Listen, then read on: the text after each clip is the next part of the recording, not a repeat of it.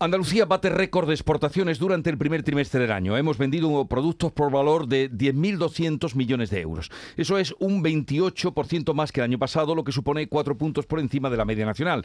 El mayor incremento de exportaciones se ha realizado a Arabia Saudí con cerca de un 550% más, aunque nuestro primer mercado sigue siendo Alemania, seguida de Francia e Italia. Las ventas internacionales se han reactivado especialmente en la industria y la tecnología que se unen al crecimiento sostenido del sector agroalimentario.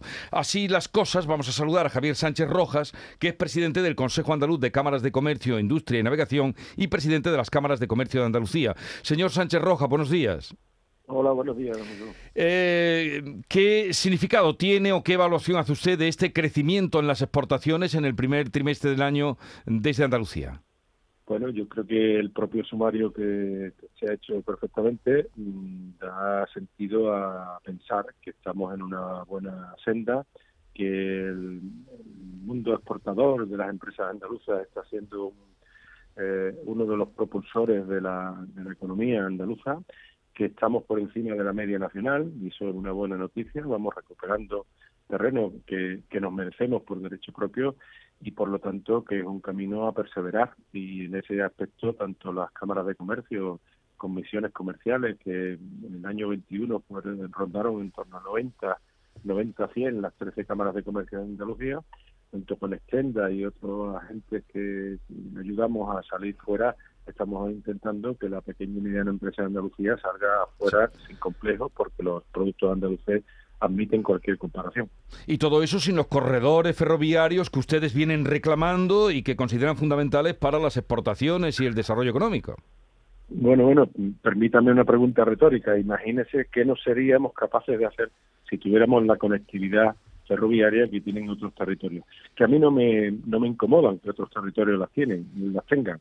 Yo lo que quiero es que Andalucía tenga lo que se merece. Los dos corredores mediterráneo y atlántico, el ramal central y el que va por el litoral, pues pondrían mucho más eh, capacidad de exportación y capacidad económica y crecimiento de empleo, por lo tanto, a Andalucía. Los productos de Almería estarían más rápidamente en Centro Europa, por ejemplo, que es su principal mercado, piense no solo en la agroindustria, sino el mármol también de Macael, pero piense también en todo lo que tiene eh, de agroindustria, digamos la otra parte de Andalucía, y que por el ramal central, la llamada autopista ferroviaria, conectaría más y mejor con Francia y por lo tanto con el resto de Europa, que sigue siendo nuestro principal mercado.